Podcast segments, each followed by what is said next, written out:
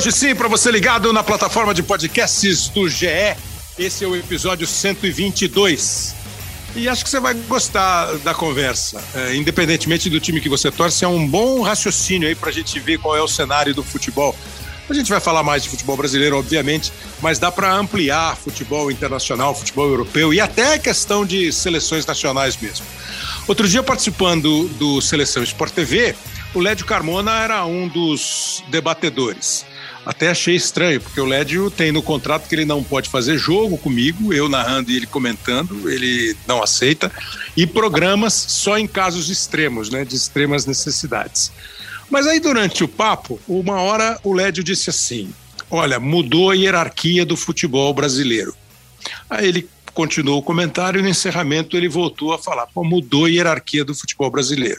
A gente fala muito dos times, mas vamos falar dos clubes também. Olha como o Fortaleza vem trabalhando com muito menos do que o São Paulo e onde ele chega nessa temporada, Lédio. Cara, o que a hierarquia do futebol brasileiro tá mudando a olhos vistos. Só, só, só não vê quem não quer. Aí remetendo à entrevista do, do Luciano, que, que, é um bom atacante, mas ao São Paulo não pode perder de três pro Fortaleza. Pode, pode, vai perder outras. Porque o Fortaleza hoje é um time que tá, como diria Bruno Henrique, em outro patamar, entendeu? Então, é, são times organizados. O, o, o, o, Pikachu sai do Vasco e vai pro Fortaleza, entendeu? Sem, sem discutir. O Marcelo Benevenuto sai do Botafogo e vai pro Fortaleza beleza. E eles eram titulares, entendeu? É, é, é, são clubes que na visão de quem trabalha com futebol, e, e, e é uma visão correta, são, se tornaram grandes, se tornaram, tinham uma história grande dentro dos seus estados e estão conseguindo se impor em termos de administração, de organização, é, de imposição de ideias, de convencimento para atletas, com, com, com, boas práticas, pagar em dia, tem estrutura, tem um bom é. CT. As pessoas precisam entender que a hierarquia é. do futebol mudou, cara. Mudou. Não é que o Vasco, o Botafogo, o Fluminense, não, o Cruzeiro não sejam grandes clubes. Eles são grandes clubes com grandes histórias. Mas você te, hoje também tem outros grandes clubes com grandes times, melhores do que esses que eu falei. Eu entendi por hierarquia. Não é quem é famoso, quem não é famoso, quem tem mais torcida, quem tem menos torcida. A questão não é essa. É uma hierarquia, imagino eu, que envolva tanto a estrutura administrativa dos clubes, o poder de investimento dos clubes, é, a responsabilidade econômica dos clubes, o quanto eu arrecado, o quanto eu gasto, como é que eu negocio é, minha dívida e como é que eu monto o meu elenco. E, evidentemente, isso se reflete no campo. E tenho a impressão que há alguns anos nós temos visto, nós temos visto times menos famosos, menos acostumados a frequentar a parte de cima da tabela, a brigar por vaga em competição é, internacional e até a brigar por título, ameaçar, tomar ponto, a gente tem visto mais times chegando e ficando. Acho que exemplos assim, o Atlético Paranaense, acho que nem é mais exemplo, porque o Atlético Paranaense, depois do título de 2001, oscilou um pouquinho, mas é só você pegar os últimos anos do Atlético, sempre brigando lá em cima, campeão da Copa Sul-Americana de 19, campeão da Copa do Brasil 20 e está lutando aí por uma vaga na decisão da Copa Sul-Americana de 21. O Bragantino tem uma outra história, né? O Bragantino do passado passou, viveu momentos estranhos, sumiu e aí voltou agora sob a administração Red Bull, que é obviamente uma administração é, muito profissional, europeia, com objetivos e tal. Aqui no Brasil, mais assim, no Nordeste, por exemplo, o Bahia foi muito elogiado. Isso não quer dizer que o time vai ser campeão todo ano. E acho que o futebol cearense está dando um show nessa parte com o Ceará e o Fortaleza. O Fortaleza no ano do centenário foi buscar o Rogério Ceni. O Rogério ajudou o time dentro do campo, ajudou o clube, pelo que se sabe, na estrutura fora do campo, e o Fortaleza está aí hoje, entre os líderes do Campeonato Brasileiro de Futebol. Eu falei muito, mas eu queria ouvir qual era a ideia do Lédio Carmona quando ele diz sobre hierarquia do futebol. Não é nem hierarquia militar, né, Lédio? O general não foi é, rebaixado, mas tem muito mais candidatos ao oficialato do futebol brasileiro. Prazer, Lédio. Prazer, Kleber. Faltou você falar dos jantares. Está no meu contrato também de não jantar contigo. Você esqueceu. Ah, é verdade, mas é que eu estou fazendo regime. Então, é, na verdade, é, é, não é uma ideia. É, um, é, é, uma forma que eu tenho de ver, o, olhar para a floresta, como diz o nosso amigo Paulo César Vasconcelos, e tentar enxergar o que está acontecendo. Eu acho que a gente sempre teve aquela hierarquia, é, aquela imagem do que o futebol brasileiro tinha 13 grandes, né? O clube dos 13, aí só entrava o Bahia do Nordeste, e que, que esses são os 12 grandes, junto com o Bahia. E, inclusive, a, a ideia do Clube dos 13 em 87 foi criada a partir desse, desse prisma, só que era o Santa Cruz, né? o 13 terceiro. Eu acho que isso, acho não, isso mudou completamente. Só não enxerga quem não quer, entendeu? Não é que clubes com a história do Vasco, do Botafogo, do próprio Fluminense, do Santos, é, do Cruzeiro tenham é, virado clubes pequenos. Não é isso. Mas hoje, em termos de organização, de, de, de, de poder financeiro e até de poder de sedução, na hora de fazer negócios, eles estão abaixo de, de alguns clubes que cresceram muito no futebol brasileiro e tomara que outros cresçam nesse mesmo rastro.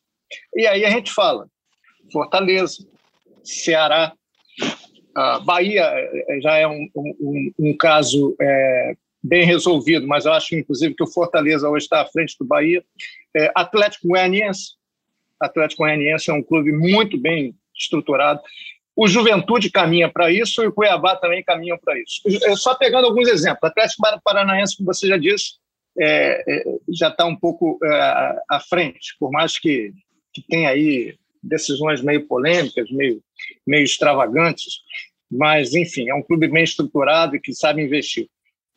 Então, é, é, é, é, eu acho que a gente precisa, o que eu quis dizer naquele, naquele programa, e eu já disse em outras ocasiões, que a gente precisa mudar um pouquinho o nosso conceito do que é ser grande e de quem tem história grande. Os clubes, esses clubes que eu citei, eles continuam com uma história gigantesca. Mas hoje eles são menores no, na hierarquia do futebol brasileiro do que Fortaleza, do que Ceará, do que Bahia, enfim. E agora eu vou te dar uns exemplos. Vamos lá. Vamos pegar o exemplo aí do Fortaleza do presidente Marcelo Paz. O Pikachu era titular do Vasco e um dos maiores artilheiros do século no Vasco. Ele ficou no Vasco? Não. Ele foi para o Fortaleza. O Marcelo Benevenuto era um dos melhores zagueiros do Rio. Estava até em uma fase quando o Fortaleza contratou ele, mas era. É, tirando os zagueiros do Flamengo, ele era o melhor. Eu, inclusive, eu botei ele na seleção do Campeonato Carioca passado. Para onde ele foi? Foi para Fortaleza. Ele não ficou no Botafogo. Lucas Lima, ele disse não para vários clubes que tentaram contratar ele. Para onde ele foi? Ele aceitou ir para Fortaleza. Por que, que eles aceitaram ir para Fortaleza? Porque eles sabem que é um clube organizado, que paga em dia, que vai entregar o que promete e que está competitivo, que está jogando como um grande que hoje ele é grande, tomara que continue grande, e assim seja. O Atlético Goianiense é outro exemplo. Se você olhar o, o elenco do Atlético Goianiense, você vai ver que os jogadores ficam lá pelo menos dois anos, eles não saem, eles, eles criam raízes. Fernando Miguel saiu do Vasco foi para lá. Ele poderia ter se acomodado, ser reserva do Vasco, continuar como titular. Então, a proposta ele foi. É, o Juventude caminha para isso, o Ceará está perto disso. E eu acho que as pessoas têm uma dificuldade de, de entender essa situação. Mas essa é a situação real do futebol brasileiro. Eu acho que é muito saudável o futebol brasileiro. Você passou a ter mais grandes, mais grandes. E esses novos grandes, que já eram grandes nos seus estados, vão crescendo nacionalmente e daqui a pouco vão ficar maiores ainda. E é importantíssimo isso no Brasil. Agora, as pessoas têm que entender isso, senão não saem do lugar. É, você fala de uma coisa que eu sempre comento e, e, discuto, porque o futebol brasileiro ele nasce, naturalmente, ele nasce a partir dos estados, dos campeonatos estaduais. Por isso que muitos torcedores de times, é, eu, eu vou citar o Fortaleza, vai que você já, já deu a dica que nós vamos começar com o presidente Marcelo Vaz. Provavelmente quando alguém fala assim, nossa, o Lucas Lima saiu do Palmeiras, um time grande, e foi para o Fortaleza. O torcedor do Fortaleza fica bronqueado porque você está sugerindo que o Fortaleza não é grande. E eles todos têm essa grandeza exatamente pela questão do estadual. Como é que você vai dizer para o torcedor do América de Belo Horizonte, que tem 10 títulos de Minas, que ele não é grande? Como é que você vai dizer para o torcedor do Ceará e do Fortaleza, que dividiram aí os títulos, tem 30 títulos cada um do futebol cearense, que eles não são grandes? Não são grandes. Esses times são quase todos clubes centenários, e o Campeonato Brasileiro, o campeonato, um, um campeonato aqui no Brasil promovido nacionalmente, o primeiro é de 1959. Uma Taça Brasil que só reunia os campeões estaduais. O Bahia foi campeão, no ano seguinte o Fortaleza foi vice-campeão e era um campeonato de mata-mata. Então esses times, eles têm a grandeza desde o berço e das conquistas Sim. que eles tiveram nos seus campeonatos estaduais. Quando vem 60, 59 a Copa, a Taça Brasil, e aí lá no final dos anos 60 começa o Robertão, que ainda já aí já era um campeonato não mais mata-mata, um campeonato com mais clubes, e em 71 começa o campeonato brasileiro, o campeonato nacional, e ele tem períodos com 90 clubes, com 15 clubes, com 70 clubes, até chegar ao número de hoje de 20 clubes. Então, esses times são grandes. O exemplo que o Led citou de 1987, a Copa União, a Copa União só nasceu por uma cisão entre os clubes e a CBF. A CBF não podia ah, não vou dar, não vou conseguir promover o campeonato, organizar o campeonato, então aqui daqui que a gente promove. E aí nasceu o Clube dos 13. Os quatro grandes do Rio já tiraram a América. Os quatro de, eh, de São Paulo tiraram a Portuguesa os dois de Minas, os dois do Rio Grande do Sul, o Santa Cruz, e aí eu acho que vieram Bahia, Goiás e Coritiba, se eu não estiver enganado. Eu não lembro se era o Coritiba ou o Atlético Paranaense. Ah, o Goiás jogou a Copa União, jogou. Então, Bahia, Santa Goiás. Cruz jogou e o Bahia também. Exatamente. Falta um. Bahia, é, Santa quatro... É, falta um. É quatro do, são quatro do Rio, quatro de São Paulo, oito, dois de Minas, dez, dois do Rio Grande do Sul, doze. É o grupão dos doze. O décimo terceiro, o Santa Cruz. Aí Bahia 14, Goiás 15, e eu acho que era o Coritiba o 16. Pode ser que eu esteja enganado, eu não fiz a lição de casa, não, fiz, não fui pesquisar. Mas você vê quantos clubes ficaram fora, quantos estados ficaram fora. A Copa União não deu certo, o campeonato foi mudando, e aí nós chegamos ao, ao, ao mundo de hoje. E eu agora vou convidar o presidente Marcelo Paes do Fortaleza para participar com a gente. Ele ouviu 10 minutos de conversa e eu queria só que ele entendesse e se situasse na nossa discussão. Porque, presidente, eu acho que grandeza tem a ver com uma série de fatores, né? Número de torcedores, é, títulos conquistados estadualmente, nacionalmente. E hoje em dia a condição financeira ela deve ser cada vez mais um item para determinar uma grandeza. Se ela não vai ser eterna, se tem empresa grande que quebra, empresa pequena que vira gigante, é uma história de mercado. E isso no futebol se reflete no campo, eu acho que não há dúvida. Eu gostaria de ouvir a opinião do senhor, agradecendo muito a sua presença, presidente Marcelo Paz do Fortaleza. É, qual é a sua definição de clube grande, time grande, time forte, time fraco e como é que se chega a isso? Obrigado de novo pela presença. Olá, Kleber. Olá, Lédio. Satisfação enorme estar aqui com vocês, aprendendo, ouvindo. É um debate muito interessante. É, o Fortaleza, sem dúvida, é um time grande, como o Ceará, como o Sport, como o Santa Cruz, como o Bahia, como o Vitória. Eu faço uma definição que existe o grande, existe os gigantes. Uhum. Então, eu acho que Flamengo, Corinthians, São Paulo, Palmeiras, Vasco, são gigantes do futebol brasileiro. Pela tradição, pela história, pelo número de torcedores, por serem marcas nacionais. Né? Se você for em Manaus, vai ter muito torcedor do Flamengo, do Vasco, do Corinthians, do São Paulo, e vai ter pouquíssimos do Fortaleza. Talvez cearenses que moram lá torcem uhum. para o uhum. Fortaleza. Então, acho que essa abrangência nacional faz uma separação entre os gigantes e os grandes. É, mas eu acho que para estar no nível mais alto, a questão esportiva também é fundamental. Então, estar na Série A de forma permanente te coloca no patamar dos mais altos. Se manter ali brigando, encarando. Né? Esse ano nós jogamos contra o São Paulo, que é um gigante mundial, né? tricampeão do mundo. Jogamos três vezes contra o São Paulo, vencemos duas. E só um jogo foi no Castelão, os outros dois foram no Morumbi. Então isso mostra que esportivamente a gente está brigando ali em cima. Jogamos duas vezes com o Atlético Mineiro, ganhamos uma, perdemos outra. Jogamos com o Palmeiras em São Paulo, vencemos o jogo. Então, a competitividade esportiva, o momento esportivo, ele te dá aí um lastro de grandeza, mas isso tem que ser acompanhado de estrutura, de capacidade de investimento, de honrar compromissos, de atrair e reter talentos. Acho que isso é fundamental para qualquer empresa, né? Não só no futebol, atrair e reter talentos. Então, a, a fala do LED no começo é muito interessante, porque realmente trazer o Pikachu, trazer o Benevenuto, trazer o Ederson, que estava no Corinthians, trazer uhum. o Lucas Lima, os caras só vêm se souber que vai receber em dia, que o ambiente é bom, que a estrutura é boa. Porque no futebol, com duas ligações, você sabe tudo. É rapidinho, é facinho. Você troca informação ali, sabe quem é quem. Basta um grupo troca... bom de zap, né, Marcelo? Ou um grupo bom de zap, rapidamente. o jogador vai saber, a barca é boa ou não é? O pessoal cumpre ou não é. cumpre? Né? É isso. É, é, os dirigentes interferem no, no, vestiário, querem saber mais do que a gente ou respeitam o trabalho?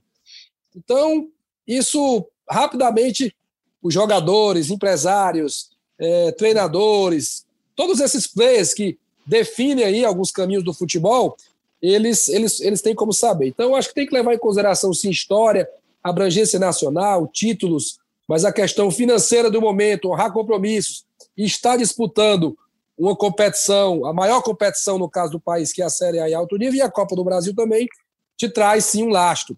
E, e hoje, essa, essa, mudança de, de rota, né, essa mudança de hierarquia, como foi citado pelo Lédio, eu, eu, eu definiria como uma nova ordem. A gente está vivendo uma nova ordem no futebol brasileiro.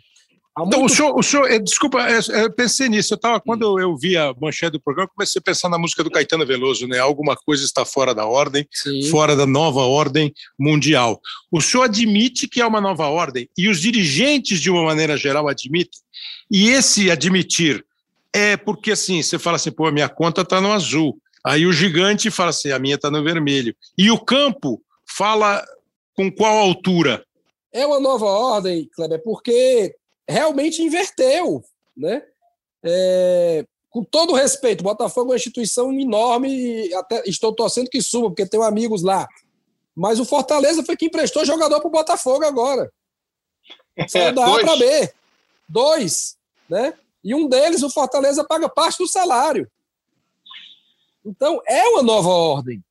Né? Isso era inimaginável há pouco tempo atrás. E falo isso com todo respeito ao Botafogo. Claro. Eles estão eles estão fazendo o correto. Eles estão se colocando o seguinte: olha, esse salário eu não posso pagar.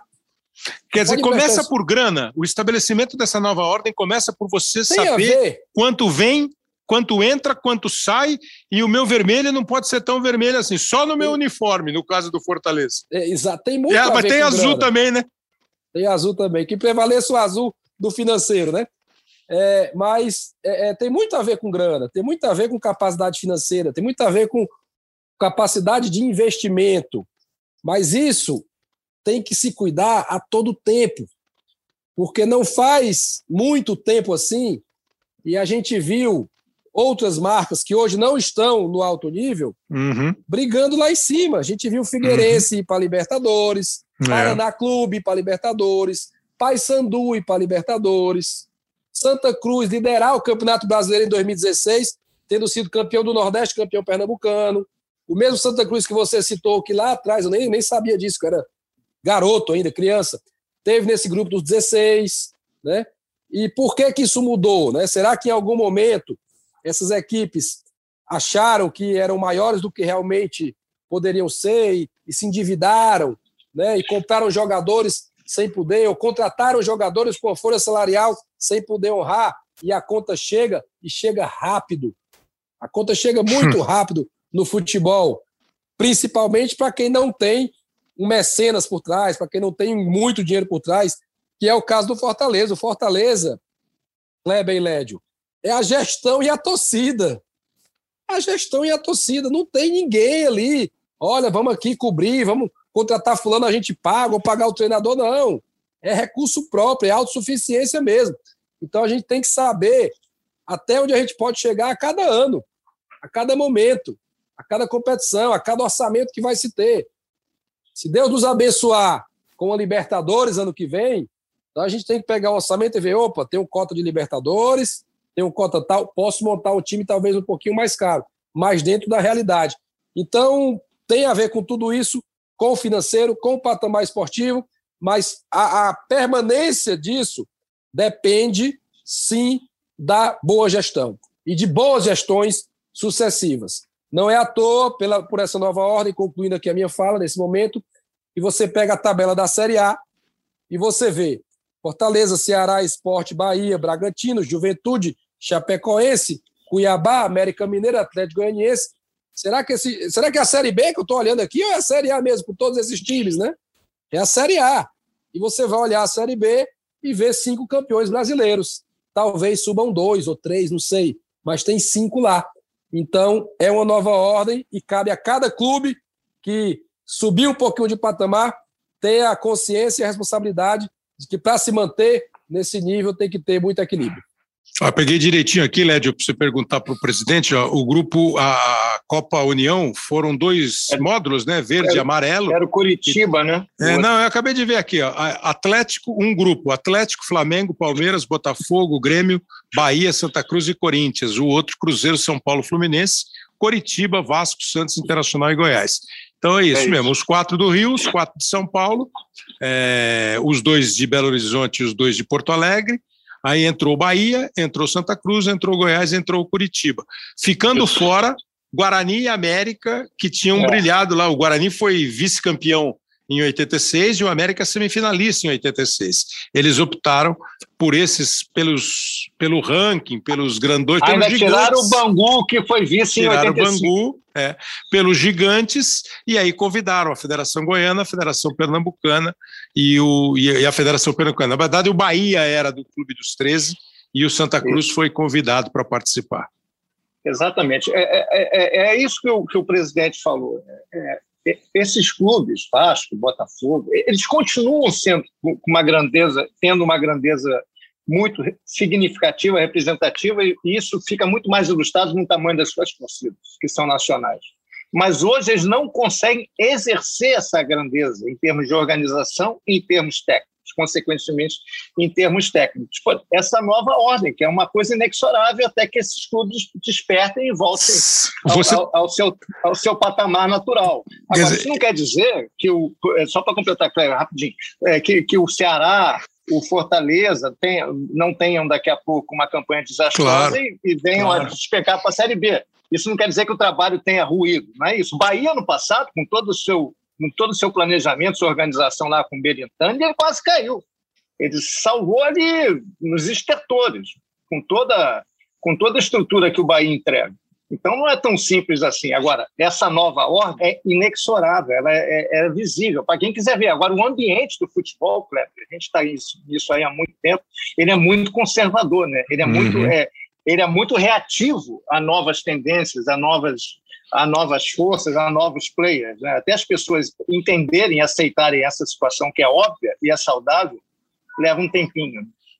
É, o futebol, além de ser é, assim, resistente a, a, isso que o Led falou, é, eu tenho a impressão que ele é meio teimoso ou confortável para algumas pessoas do futebol. Eles são teimosos para admitir e ficam numa situação confortável, que é aquela velha máxima do eu administro aqui, as dívidas que eu fizer, quem vai pagar é o meu sucessor. Isso eu acho que assim é terrível para um clube de futebol.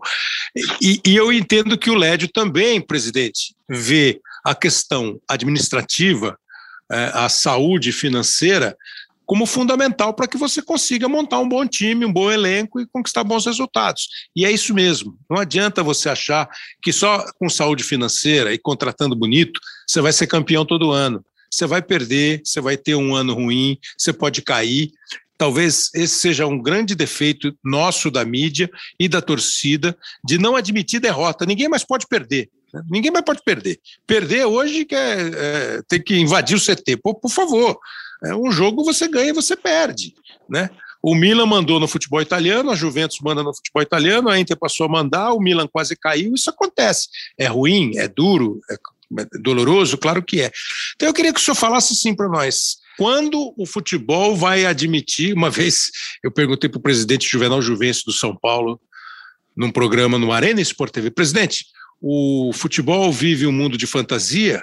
Juvenal Juvencio responde, completamente, absurdamente, fantasia total.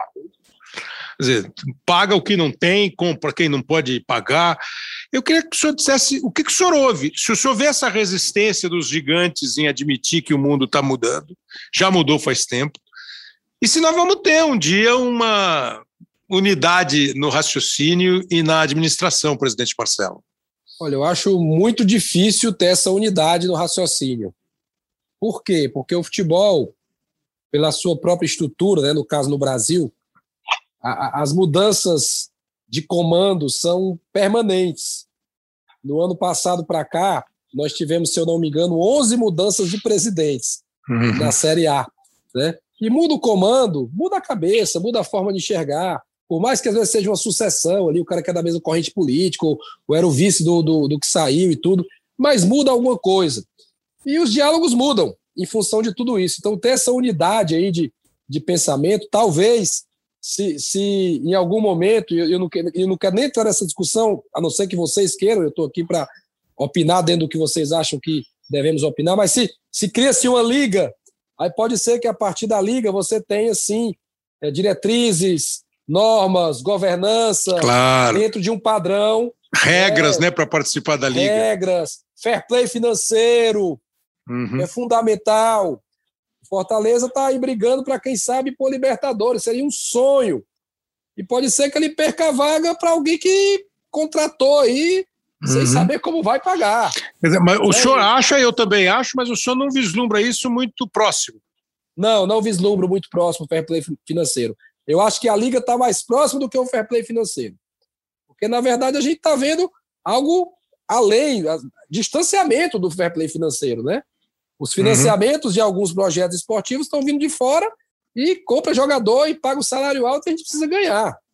O senhor acha Mas que a futebol... Liga tá próxima... É.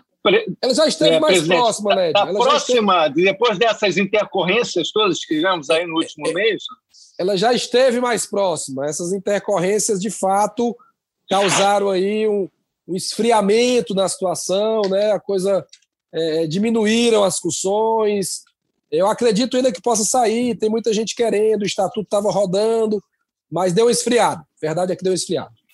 O senhor é a favor, por exemplo, dessa. Já tem o projeto, o Botafogo, parece muito interessante. A história do clube empresa, é, porque tem, tudo tem pró e contra, né, presidente? Eu fico vendo assim: ah, um americano comprou o United. Pô, quando faz alguma coisa que o torcedor do United não gosta, vira um Deus nos acuda. Ah, um chinês comprou o Milan, mas já vendeu. O senhor é a favor ou acha que isso é uma salvação ou pode ser um problema?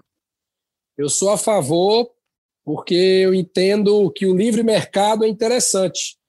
Então, cada instituição, cada clube vai optar se quer manter-se associativo ou se quer ir para o caminho de clube-empresa. Não acho que seja salvação.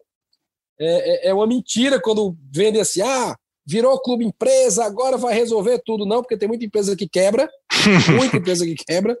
Como tem muito clube-empresa que quebra na Europa, tem que ah. quebra, que o, que o cara que comprou não deu certo, aí vende para outro, ou a torcida não aceita, a pressão, o cara se, se obriga a vender, né? E também uma falácia de que vão aparecer aqui 20, 30 investidores para comprar os clubes. Não vai aparecer, não vão, vai né? aparecer dois, três, vai sentir o mercado, vai ver se funciona mesmo, né? se, se a legislação vai ser cumprida, se tem governança, se tem compliance, se vai voltar o dinheiro, porque o cara não vem comprar porque ele gosta do time, não. Ele vem comprar porque ele quer ganhar dinheiro em cima. Claro. E mais, quer ganhar e depois quer vender o clube. Porque o que muitas empresas a nível mundial fazem é pegar. Eu estou falando em qualquer segmento, certo? Não só no Lógico. futebol. Pega uma empresa com potencial de crescimento, compra, recupera, recupera valoriza e depois vende. Uhum. O grande negócio, muitas vezes, não é a operação, é a venda que vem depois. É. Não é a operação Agora, em si. É, a, a, minha esperança, Led, esperança, não é nem esperança, o meu sentimento é que no futebol, por ele envolver é, muito mais do que negócio, né? É, é, difícil lidar com um negócio que tem um componente de emoção enorme. É, que talvez os caras que resolvam se resolverem investir em futebol, eles pensem em alguma coisa a longo prazo. Eles vão pensar em ganhar dinheiro, mas talvez ganhar dinheiro com o clube, seja a empresa que o cara não se desfaça. Será possível? Eu acho, é, eu acho possível é, mas não é fácil, porque é esse componente emocional que você acaba misturando, por mais bom executivo que você seja, você acaba tendo de alguma maneira vai vir em algum setor do seu clube, do seu, da, da, da sua empresa, do seu clube empresa, um, um resquício emocional externo de torcedor. E isso aí pode acabar alterando um pouco a forma de você gerir, né? principalmente em momentos de crise. Né? Então, eu acho que não é tão simples no futebol. Eu acho que é ótimo. Mas, eu, por exemplo, o Bragantino é muito mais fácil para o Bragantino fazer esse processo é, com, com é. o Leipzig, porque o Bragantino não tem uma grande torcida, é uma torcida pequena. Uhum. Então, é, os jogadores, até, a gente até comenta em algumas transmissões né, que os jogadores do Bragantino, talvez se eles fossem mais é, é, pressionados, no bom sentido, por uma torcida maior, eles, eles, eles tivessem um pouco mais de é, um retorno maior. Por exemplo, eles perderam um jogo aí para Chapecoense, tem dois sábados dentro de casa, o time parecia em outra órbita, porque estava pensando só na Sul-Americana, eu acho que isso aí, é, uma torcida pequena também não é ideal, mas a gente está falando de torcida grande, Fortaleza, Ceará, Bahia, esporte, é, é outra coisa o Bragantino é um caso completamente. Ele já veio com a estrutura pronta do Leipzig. Agora, no, no futebol tradicional, pensando em Fortaleza, em, no Ceará, enfim, a primeira leva de resultados ruins vem pressão, vem querer invadir CT, tem, tem tudo isso. Então, você tem que ter, ter muito pulso firme para fazer prevalecer as suas ideias, a sua gestão. Não é, não é tão simples fazer uma empresa, conduzir uma empresa fora do futebol, eu acho que é, mais, é, é um processo mais, mais tranquilo. Você sabe exatamente o que, que você vai enfrentar. No futebol, você tem é, elementos externos muito difíceis de serem resolvidos. Né? Você tem que ter um jogo de cintura, não é só é. dinheiro e planejamento. Você tem que ter jogo de cintura e sangue frio, como diria o é. Marcos Braz, gelo no sangue. Né? É. é. É, gelo no sangue. E aí nem sempre todo mundo tem, né? Às não, vezes você é pressionado a fazer um, um movimento que você não quer fazer, mas a pressão exige que você faça. É, não é fácil. Isso que você falou é: se eu não gostar de determinado refrigerante, eu não vou invadir a fábrica, né? eu vou simplesmente parar de tomar o um é, refrigerante. É, exatamente. Eu vou, eu vou, parar de tomar. Agora, presidente, o senhor falou agora pouco em players do futebol, né? Quer dizer, a gente tem que imaginar que são dirigentes de federações, confederações, que são os dirigentes de clube, os treinadores, os jogadores. Eu não sei se o senhor inclui mídia e torcedores nessa onda, eu acho que tudo deve ser incluído. Sem dúvida. É, quando o senhor fala que assim né, não vislumbra muita velocidade nessa responsabilidade administrativa, mas o senhor falou do jogador que topa aí. Numa soma de personagens. Por exemplo, o jogador já sacou essa parada? O treinador já sacou isso? Talvez o campo possa falar numa altura que interfira nos gabinetes? Ou, é, ou, é, ou eu estou delirando? A separação, eu quero dizer assim, a separação comando e campo, dirigente e campo, o quanto isso se mistura e se separa que acaba evitando, impedindo, dificultando essa nova ordem ser estabelecida sem muito, muita revolução, sem muito conflito? Eu acho que, que a nova ordem ela, ela, ela é estabelecida, mas ela tem que ser mantida, né? O campo tem que continuar falando, a bola tem que continuar entrando, o dinheiro tem que continuar pingando no dia certo, as premiações têm que continuar sendo pagas como combinado, né? O processo precisa seguir fluindo. O, o, Vasco não ficou menor do que o Fortaleza porque caiu. O Vasco continua sendo gigante. E quando o Vasco voltar e o Fortaleza estiver ali na Série A também, talvez o Vasco volte até maior, porque ele é o Vasco, né? porque ele tem uma história. Aí nessa hora o, o jogador, o treinador vai pensar: não, os dois estão na A, peraí. Eu acho que de repente é melhor ir para o Vasco aqui, porque tem uma visibilidade maior, porque pode estar mais perto de uma seleção brasileira, o jogador vale mais para uma venda para a Europa, uhum. o Vasco já tem o perfil de vendedor, né? Então a gente tem que manter essa linha alta, né? Os clubes que estão fazendo essa mudança de patamar, mudança de ordem, tem que manter a linha alta, mas os clubes que por algum motivo caíram de divisão, estão com certa dificuldade administrativa, quando voltam, eles voltam fortes, eles voltam com muita atratividade, eles não perdem aquele glamour né, de quem já foi gigante, de quem já foi campeão brasileiro, campeão da Libertadores, entre outras competições. Então, eu acho que é mais ou menos por aí. Mas que o campo fala, fala. Né? O, o Lucas Lima é um caso bem emblemático. Um dos fatores que fez o Lucas Lima vir para o Fortaleza foi o jogo Palmeiras e Fortaleza. Ele estava no banco e ele viu o nosso time jogar o 3 a 2 e ele disse: Caramba, esse time joga pra caramba, os caras correm, os caras são intensos, vieram e ganharam aqui realmente com autoridade, não foi uma bola casual, não foi aquele time que fica se defendendo e acha um gol. Ele comentou isso com o Lucas Crispim, que é, eles são muito amigos, né? O Crispim já estava aqui no Fortaleza, e pouco tempo depois veio a vinda do, do, do Lucas Lima, porque ele, além de saber as questões financeiras, estruturais, viu que o time era competitivo. Então, isso tem que estar sendo contínuo, né? Futebol, o que é hoje, às vezes não é amanhã. Né? Se ano que vem a gente não, não fizer um ano bom, é, ficar brigando lá embaixo, foi eliminado na terceira fase da Copa do Brasil, aí já não é mais o mesmo Fortaleza, a nova ordem já mudou, é. né? O, o, convidado vai ser outro, e é assim, né? A vida funciona assim. A gente tem que manter o nível de excelência para ser digno, né? De estar tá sempre é, atraindo os melhores jogadores, treinadores, espaço, entre outras coisas.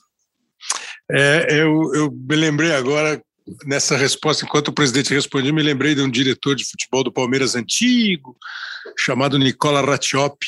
O senhor Nicola era italiano, ele tinha um sotaque italiano forte. Tal, e quando você perguntava alguma coisa para ele, ele falava assim: futebol é momento. E acho que é, essa palavra, o momento, fala muito, a circunstância fala muito. E talvez, até para liberar o presidente, se o Lédio quiser falar mais alguma coisa com ele, é o seguinte: aproveite o momento e faça com que ele perdure, com que ele dure muito. Porque senão você vai ficar vivendo de momento e viver só de altos e baixos, eu acho que não, não é a boa.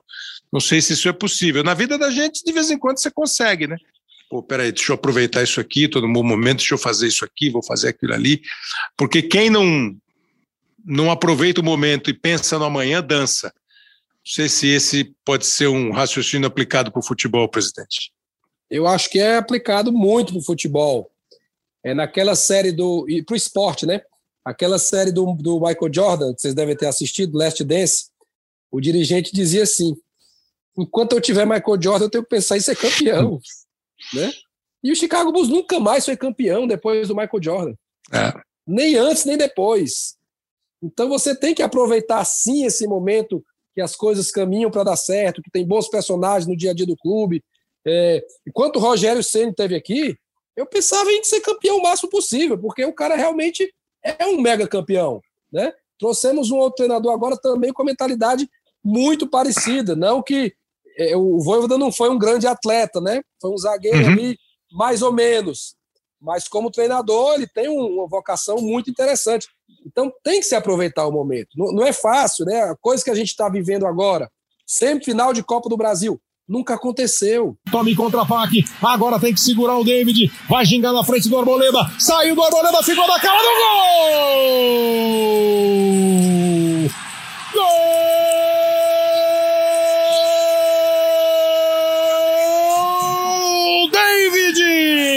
Nunca aconteceu na história do Fortaleza. Aconteceu na Taça Brasil, lá atrás. Isso. 60 e 68, como você citou bem. Fortaleza é duas vezes vice-campeão brasileiro. Mas da Copa do Brasil no formato atual, não. Né? Primeiro turno, nós jogamos contra os paulistas, o futebol mais forte do Brasil, ganhando do Palmeiras, do São Paulo, do Corinthians, do Bragantino, empatamos com o Santos. Quando é que isso é. vai acontecer de novo? Então, tem que sim aproveitar o momento, valorizar e tentar fazer com que esse momento dure mais tempo que seja uma história realmente mais longeva, né, que deixe aí um legado interessante. Posso agradecer o presidente, Lédio, ainda quer falar com ele? Não, não, só um comentário rápido. Eu acho que esse negócio de aproveitar o momento, nesse caso, no caso do futebol, depende muito mais da, de um trabalho de continuidade, de gestão, uhum. de passagem de bastão bem feito fora de campo, do que, do, do, do, do que depende do dentro de campo. Se, se, se, a passagem de bastão de gestão for bem feita, para pessoas que pensem do mesmo jeito. Qual, aí eu falo de todo mundo, não estou falando de Fortaleza. Fortaleza, Bahia, Atlético Goianiense, Juventude, esses times aí que são emergentes e que estão aparecendo muito bem, eu acho que eles vão durar muito tempo. Agora, é, a questão política é o que, que mais pega, né? É, é, essa afinidade política, a passagem de bastão é muito perigosa no futebol. Eu acho que é muito mais perigosa do que o, o apogeu técnico, é, é o apogeu político, é, que essa passagem seja bem feita. Ah, fecho. Quando eu falei de momento, eu pensei exatamente nisso, presidente. Se aproveita isso. o momento do campo para fora do campo você fala, pô, é por aqui, é por aqui. Num é, história de Dom João a Dom Pedro, né? É, se, dar... tiver que, se alguém se... tiver que gritar independência, grite você antes que algum aventureiro lance mão da coroa. Se, se vocês me permitirem mais um comentário. Indo ao, ao encontro do que o Lédio falou, o Atlético Paranaense é um exemplo de um comando Sim. único uhum. por muito tempo que fez o clube ser o que é. O Petralha, eu já, já tive lá com ele, converso com ele, admiro. E ele diz: o Atlético era um clube de bairro. E hoje o Atlético tem um baita estádio, um ótimo CT, foi campeão brasileiro, foi campeão continental, foi campeão da Copa do Brasil, revela jogador, vende jogador, tem jogador na seleção brasileira. Tudo eles conseguiram fazer por uma sequência de trabalho. Mas vamos para fora do Brasil, Lyon. Jean-Michel Aula, seu nome, Aulas. Vocês ah, tá, saber. Tá, 20 anos lá. É olá, tá lá. É lá. Foi ele, o cara, é. com uma sequência enorme. O Lyon não ganhava é. nada. Era um time menor do que o Saint Etienne, que é o, que é o rival dele ali pertinho, né? Isso. Clássico exato, pesado, exato. Lyon e Saint Etienne. E o Lyon foi sete vezes campeão, campeão com o Juninho Pernambucano. Tem um estádio fenomenal hoje, o Grupo Mais Stadium, né? É, briga em Champions League, compra jogador, vende mais caro por uma gestão contínua. E no, eu sei que no Brasil isso é muito difícil, mas eu estou dando dois exemplos aí de longevidade e mudança realmente de patamar: o Atlético Paranaense e o Lyon. O senhor falou de gigantes, o Grêmio é gigante, presidente?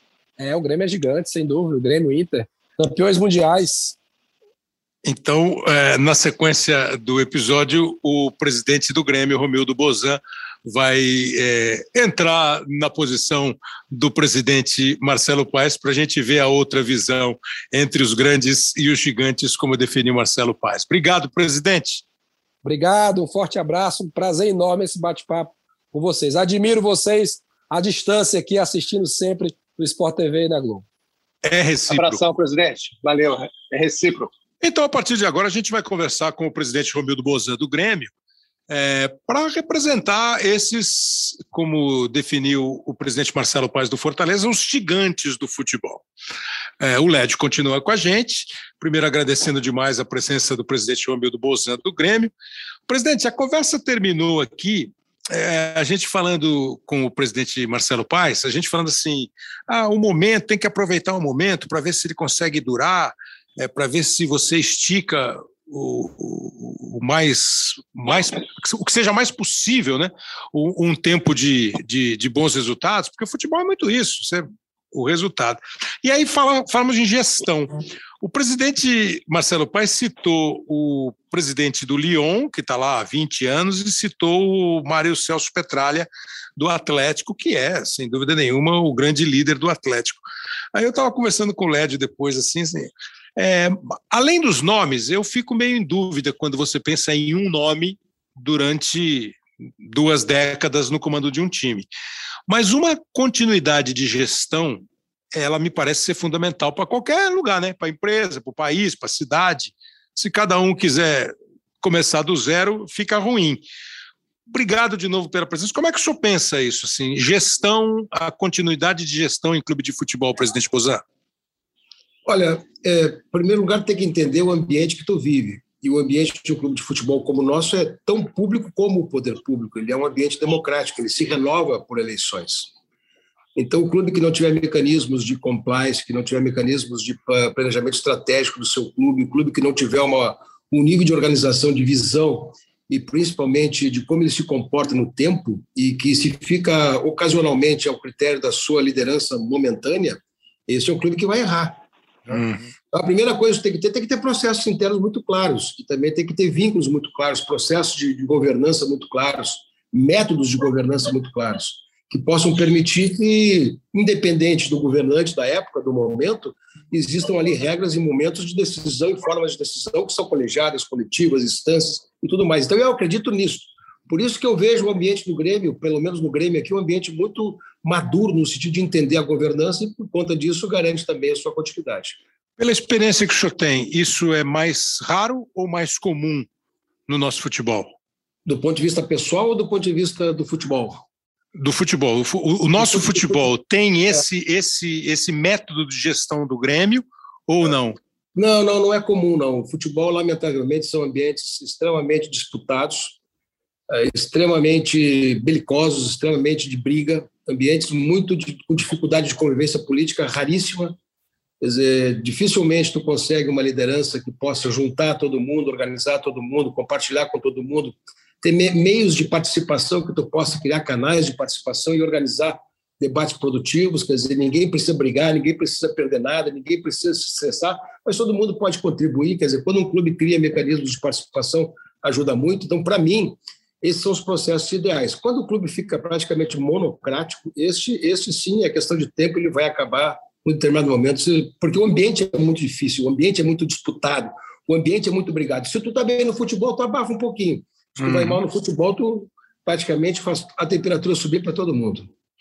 Lédio, conta aquela história da, da visão de uma nova hierarquia no futebol, o presidente Bozan, vamos ver o que, que ele pensa sendo ele, como disse o presidente do Fortaleza, um dos gigantes do futebol?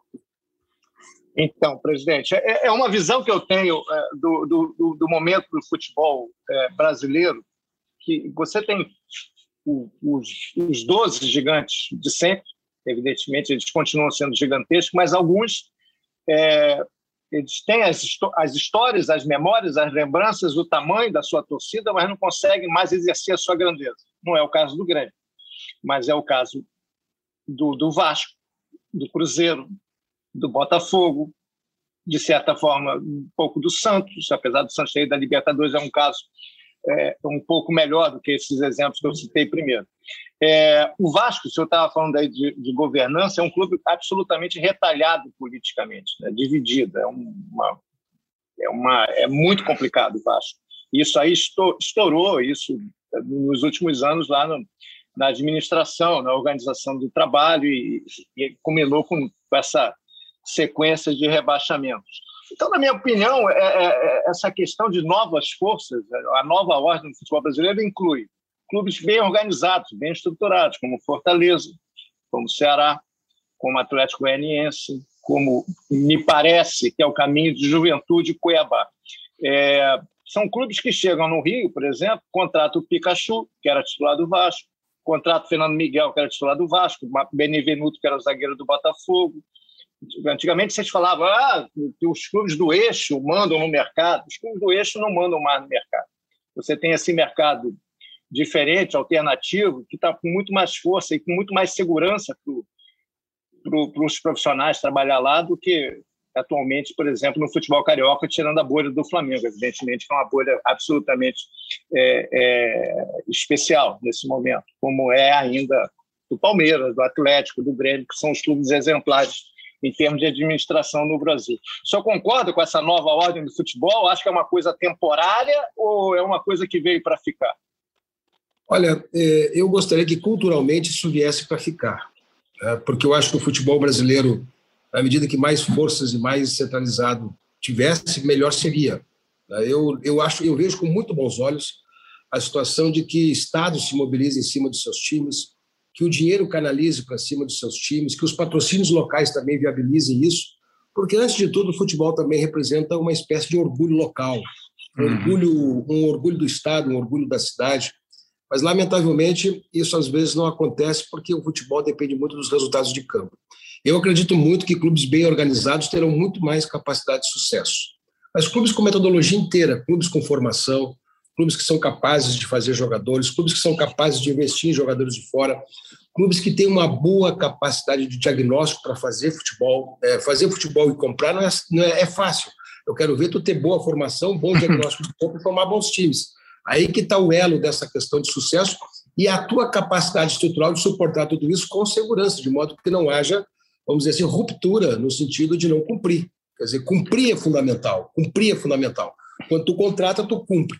Então, eu acho que os times mais organizados, os times que melhor se preparam para estruturalmente para ter a capacidade financeira, capacidade gerencial, metodologia, capacidade de formação, governança sólida também capacidade de diagnóstico do futebol, esta é a receita que vai sempre, mesmo sendo um clube, vamos dizer assim, não aquele clube tão expressivo no futebol brasileiro, não a grife tão expressiva, Mas um clube que consegue isso, ele sempre fica muito bem olhado. Como vocês hum. acabam de citar aí, tu, tu olha muito bem o Fortaleza, tu olha muito bem o Ceará, tu olha muito bem o Atlético, o Juventude, o Cuiabá, Uh, o próprio América Mineiro né, também Sim, vai e volta, é verdade, mas é, é, um clube também que tem uma boa capacidade de, de gestão, uma boa capacidade, vamos dizer assim, patrimonial para gerir a sua manutenção, está né, tá muito além de outros clubes tradicionais. Então, eu acho que a organização e a capacidade de bancar fazem parte, sim, do sucesso do futebol brasileiro. E parece que a conversa ela vai e vem e, e volta para o que me parece ser a origem de tudo, presidente, é a responsabilidade financeira, administrativa, o equilíbrio mesmo do balanço, né? Entrar eh, e sair, e precisa entrar mais do que sai, senão vira uma bola de neve. É mais difícil fazer isso em clubes grandes, o que não significa, presidente Bozan, que o time que tiver um lucro absurdo, ele vai ganhar campeonato. Ele talvez tenha mais condição de dar um ambiente propício para ganhar campeonato. É mais difícil no time gigante você manter esse equilíbrio é, os dirigentes dos, dos clubes maiores são menos preocupados com isso, talvez? É, essa é uma questão cultural do futebol brasileiro. Quer dizer, quem ganha mais quer ganhar. E às vezes ganhar tem um preço muito caro. Quer dizer, ganhar às vezes passa a ser uma coisa muito mais importante do que propriamente ter a responsabilidade fiscal do seu clube, a capacidade gerencial do seu clube. Eu acredito que para ter perenidade de resultados e sempre competitivo, que eu acho que é o que se cada clube deveria se propor a fazer, é tu estar sempre competitivo, e não ter uma, duas temporadas excepcionais e depois cair uhum. exatamente no claro. fundo do poço, porque não teve a responsabilidade suficiente para entender que aquele momento de, de ganhar é, também teve um preço e que o preço, portanto, deveria ser completamente organizado. Então, eu, eu defendo, sim, a, a, o equilíbrio permanentemente fiscal para que, que nós estejamos sempre competitivos. Eu não quero ganhar Campeonato Brasileiro todos os anos, eu não quero ganhar Libertadores todos os anos. Agora, eu quero estar sempre com capacidade de. É isso. Para mim, isso é muito mais importante, porque num determinado momento isso vai acontecer. Nós vamos competindo, chegar. As circunstâncias da hora vão, vão dizer. Então, para mim, a organização leva exatamente a essa situação de um certo equilíbrio uh, capaz de sempre suportar dificuldades, sempre suportar em momentos difíceis, capacidade também de investir. Eu acho que essas questões estão muito ligadas com o sucesso do futebol. Claro, quanto mais perto você está do grupo dos que brigam pelo campeonato, mais chance você tem de ganhar um campeonato, naturalmente. Sempre, é, sempre. Né? Eu, eu, eu, eu ouço assim falar em dívidas astronômicas, em situação tenebrosa, mas vou dizer que o Grêmio está bem equilibrado fiscalmente, financeiramente. É isso mesmo? O Grêmio já tem cinco exercícios superavitários e possivelmente já está caminhando para o sexto exercício superavitário de 2021. Nós tivemos praticamente um superávit na pandemia de 22 milhões, que foi uma, já era uma situação difícil de, de conseguir realizar, mas realizamos o superávit lá, porque fizemos um, um bom planejamento para enfrentar os seis meses. É só uma questão de organização, é. quer dizer, tu tem disciplinada, tu te organiza, toma decisões e disciplinadamente tu fazes, tu faz o cumprimento dessas decisões, tu vai ter sucesso. É simples assim, nós não, não é. temos muita, não tem muito segredo nesse Não tem muita mágica. Né? É, Agora, né, Lédio, só então, assim, para eu aproveitar essa, essa deixa, porque assim, é, eu, essa é a minha opinião, obviamente. De 2016 para cá, se você fizer a média desses anos, de 16 até esse momento de 21, o Grêmio tem sido o melhor time do Brasil. É, de uns tempos para cá, o Flamengo chegou, o Palmeiras chegou, e acho que hoje você. E o Atlético está chegando. É, então você tem esses clubes como os grandes é, candidatos a títulos é. representando o futebol brasileiro. Aí é que vem a questão do momento no futebol. Hoje, o Grêmio vive uma situação técnica Isso diferente, difícil. Né? O campeão da Libertadores, o campeão da Copa do Brasil, aquele que não ganhou o Campeonato Brasileiro porque abriu mão, porque queria ganhar a Libertadores, hoje vive uma situação de fugir de zona do rebaixamento. Veja só, o que era inimaginável. E não é por causa de grana, porque o senhor acabou de dizer que faz cinco anos que o Grêmio é superavitário. Nesse instante, o administrador fica tentado a fazer uma bobagem administrativa Olha, tem duas situações aqui. Ou tu faz uma transição de grupo com tempo, ou tu faz uma transição de grupo com muito dinheiro. Nós tivemos uma capacidade de investimento e aplicamos, fizemos contratações para exatamente dar, vamos dizer assim, um reforço a essa transição que estamos vivendo. Contratamos três jogadores, eh, três jogadores de seleção, dois colombianos, Borja, que veio do Palmeiras, o Vila, o Vila Sanches, que veio do, da seleção paraguaia, e o, e o, e o Campas, Campas. jogador de 21 anos que veio de 21 anos, que é um jogador que também joga a seleção colombiana. Então, o que, que eu quero te dizer com isso? Nós estamos vivendo um momento de transição e creio, olha só o que eu vou te dizer, que se nós não tivéssemos equilibrados, se nós não tivéssemos financeiramente organizados a ponto de poder cumprir tudo o que estamos fazendo, inclusive cumprir os nossos contratos, seria muito mais difícil sair da dificuldade técnica. Acho que o Grêmio já encontrou seu caminho, acho que o Grêmio tecnicamente já já já tá, já, já estamos com dois jogos do segundo turno com duas vitórias, dos 24 primeiros pontos disputados no, no primeiro turno do Campeonato Brasileiro, fizemos dois, já fizemos seis em seis disputados, então o Grêmio já tem, de certa forma, uma recuperação uh, técnica suficiente para dizer que vamos rapidamente sair dessa. Mas só vamos sair dessa com mais facilidade porque estamos organizados. Se estivéssemos desorganizados, com uma governança solta, com uma capacidade uhum. de entender esse processo completamente aleatório e, e às vezes se, é, se colocar uma posição, agora vamos gastar para sair, vamos gastar para sair, vamos uhum. gastar para sair. Não que não que não tivéssemos, não tivéssemos, muita gente nos sugeriu isso, quer dizer, muita gente que fica assustada, apavorada, que às vezes não tem o controle nem o domínio dos processos internos, começa exatamente, vamos gastar, vamos gastar, vamos fazer. nós, vamos, nós vamos sair, nós estamos organizados, nós não temos receita de rebaixamento, nós estamos numa crise técnica, vamos sair dela e já estamos saindo e vamos sair completamente equilibrados. Eu acho que esse nível de responsabilidade é fundamental no futebol. Até é, porque é, se você não tiver, se você Fala, não tiver, né, Led, se você não tiver essa responsabilidade, você acaba comprometendo a tua finança, não cumprindo os teus, as tuas obrigações e perdendo a liderança sobre os caras que vão dentro do campo ajudar você a ficar. Porque se tá. você não, né, você não cumpre, é, aí fica a brincadeira do Vampeta. Ele finge que paga, eu finge que joga. Exatamente. E, né? e aí, Lédio, para você falar, e eu vou só colocar uma aqui para eu ficar quietinho para a gente encerrar o episódio. A gente está falando de, de hierarquia, de nova, nova ordem, que foi uma ideia a partir de um comentário do Lédio Carmona no Seleção. Aí eu começo a ampliar isso, futebol brasileiro, futebol europeu, futebol internacional, de seleções tal. Aí eu fiquei vendo aqui, 2002, é, eu fazia um, um, um, quadrozinho no Jornal da Globo é, durante a Copa do Japão e da Coreia. E no, entre as semifinais, entre as quartas de final e as semifinais, eu conversei com o Parreira e falei, pô, Parreira, está mudando a geografia do futebol? É, Brasil e Turquia, Alemanha e Coreia foram as semifinais, né? Ele falou: você só pode dizer que vai mudar a geografia se em outras Copas nós tivemos também seleções novas participando. Aí eu fui ver aqui 2006, ver se eu esqueço algum. 2006 foram é, os quatro finalistas, né? Itália, França, Portugal e Alemanha. Vamos botar Portugal aí como um, uma novidade. 2010 isso, né, era novidade. 2010. O Filipão era, treinador, exato. E o time tinha sido finalista em 66, né? Semifinalista. 2010, Espanha, Holanda, Uruguai e Alemanha. A Holanda repetindo, a Espanha chegando para o primeiro título e o Uruguai voltando depois de 1970. 2014, Alemanha, Argentina, Holanda e Brasil. Acho que são os quatro mais tradicionais aí. E 2018, França, é, Croácia, Inglaterra e Bélgica. A Inglaterra e a Bélgica voltando. É ciclo ou você fica mais convencido ainda, Lédio, que o, o clube está abrindo portas para novos sócios, o clube futebol?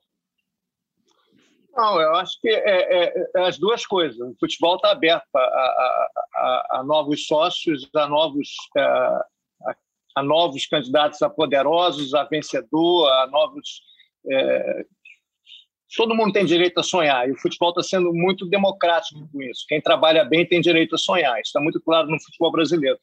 Agora, você não vai ganhar sempre, e você vai ter aquele período de transição, é o que o Grêmio está vivendo esse ano.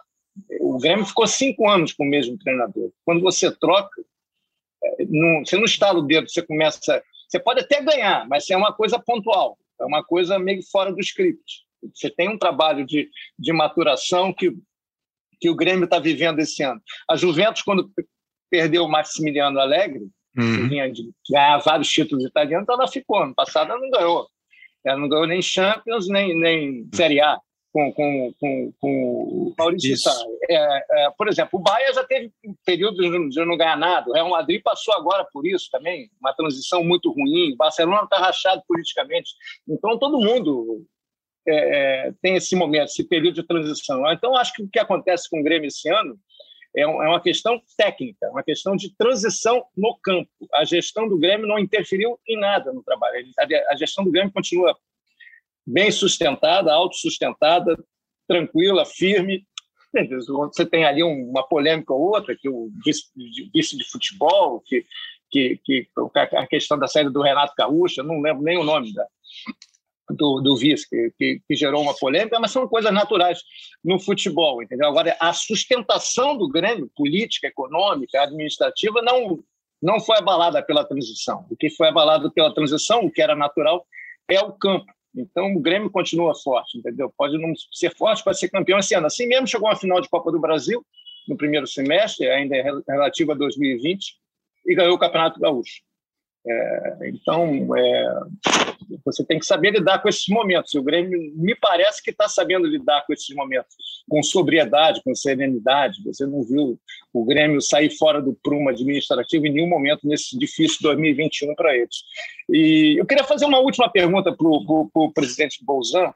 Presidente, acha que nesse mundo novo do futebol, um Estado como Rio e São Paulo, vamos botar São Paulo, São Paulo tem três, mas é, o Santos é muito próximo.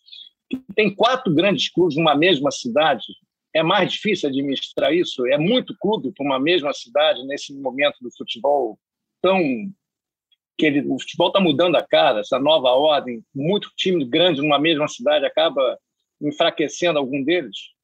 Não, mas eu, eu tenho para dizer o seguinte, Léo, São Paulo, por incrível que pareça, o Rio Grande, Porto Alegre tem um milhão e meio de habitantes e dois grandes clubes. São Paulo tem praticamente quase 20 milhões de habitantes na, na grande São Paulo e, e, quatro, cinco clubes. Então é, é muito mais é muito mais poderoso. Tem, tem mais gente, mais torcedor para sustentar tudo isso, qualquer outra coisa. Aliás, é, uma, é um debate que se faz aqui, quer dizer, quando um patrocinador aqui do Rio Grande do Sul entra, ele não entra só num, ele entra nos dois, uhum. ele vai botar um lado fora. E, na verdade, é uma grande bobagem. Quer dizer, quando está no projeto de fortalecer a marca, mais importa é a qualidade do produto do que qualquer outra coisa. Mas aqui no Rio Grande do Sul é isso. Quer dizer, em São Paulo não tem esse tipo de compromisso. Quem investe no Palmeiras, investe no Palmeiras, mas não investe no Corinthians, não investe no Santos, não investe no Palmeiras, no, no, no São Paulo. Cada um tem o seu. Entendeu? Então, na verdade, eu acho que é muito melhor. E, e eu, eu posso dizer para você, a unidade dos clubes paulistas eu participo da, da, da, do ambiente político do futebol brasileiro, mas a unidade dos clubes paulistas é admirável do ponto de vista da convivência daqueles seus propósitos. Eu te diria que muito mais do que qualquer outro Estado. Então, quando a gente vê unidade política e vê também capacidade de pagamento para os clubes, eu acho que esse critério não fica. Todo mundo sai forte aí porque cada um cuida do seu e não, não tem a divisão das cotas. Se no Rio Grande do Sul todo mundo botasse num lugar só, um clube possivelmente seria mais forte que o outro, mas não é o caso. Aqui tudo é dividido por dois. É, e então, para encerrar, vou aproveitar e vou fazer mais ou menos a mesma pergunta que eu fiz para o Marcelo Paz, presidente do Fortaleza, presidente Romildo, é, e ele não foi lá muito otimista.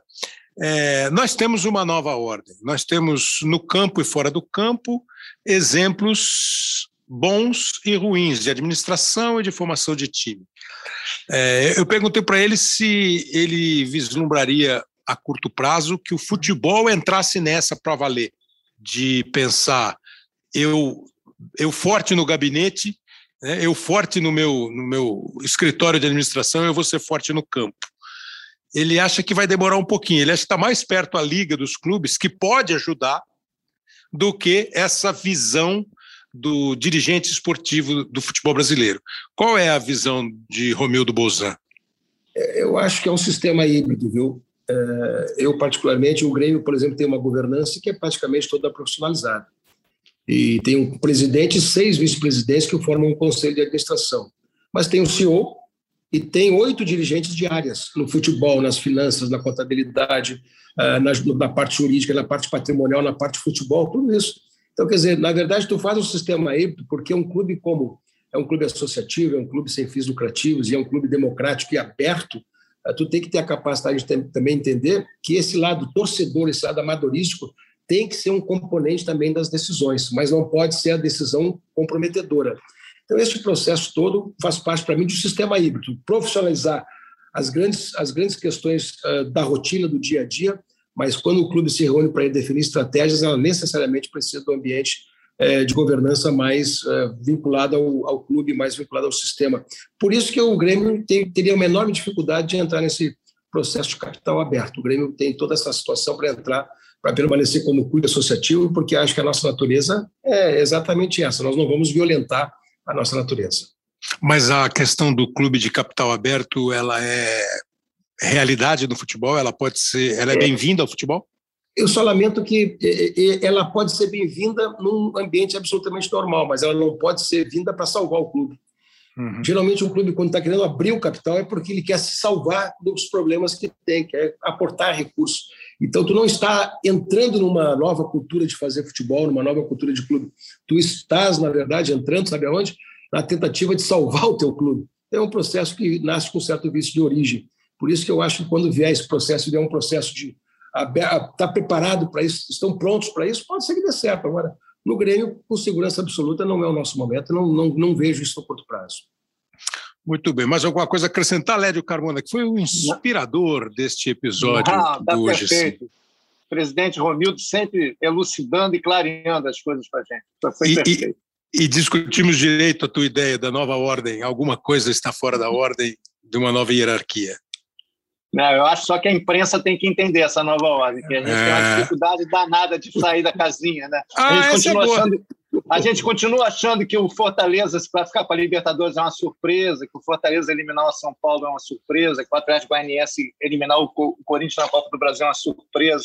A gente, a gente, tem que crescer, a gente tem que criar uma nova ordem de pensamento também.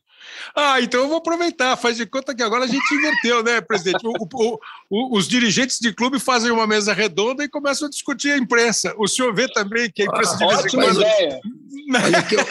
Eu, eu, tenho, eu tenho uma tentação para fazer isso que vocês não imaginam. Porque atrapalha mas, mas você, de vez em quando, né? Esse mas papo do Lédio. Escolher mas você tem que escolher a dedo, você tem que escolher quem, quem valoriza e respeita o trabalho da imprensa. Ah, é. Se não respeita o trabalho da imprensa, não vale a pena. É, é legal é citar nome, né? Vocês da é. imprensa, é. não. Lédio Carmona, Kleber Machado, aí a gente fica mais sossegado. Mas a gente atrapalha de vez em quando, não? A avaliação, o ah, bom senso por, por mais. Eh, a imprensa gaúcha é uma imprensa diferente de vocês. Vocês têm mais identificações, vocês tratam de pautas mais amplas.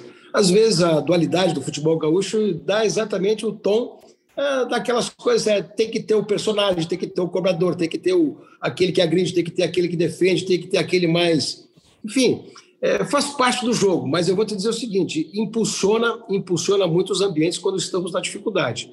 Ah, uma coisa mal posta, uma coisa dita e, e talvez um, uma situação que possa ser inspiradora de maus presságios, que seja estimulada e principalmente a torcida acabe assimilando isso, pode evidentemente criar um ambiente pior. Mas se o ambiente é sadio internamente, ele logo em seguida supera tudo isso.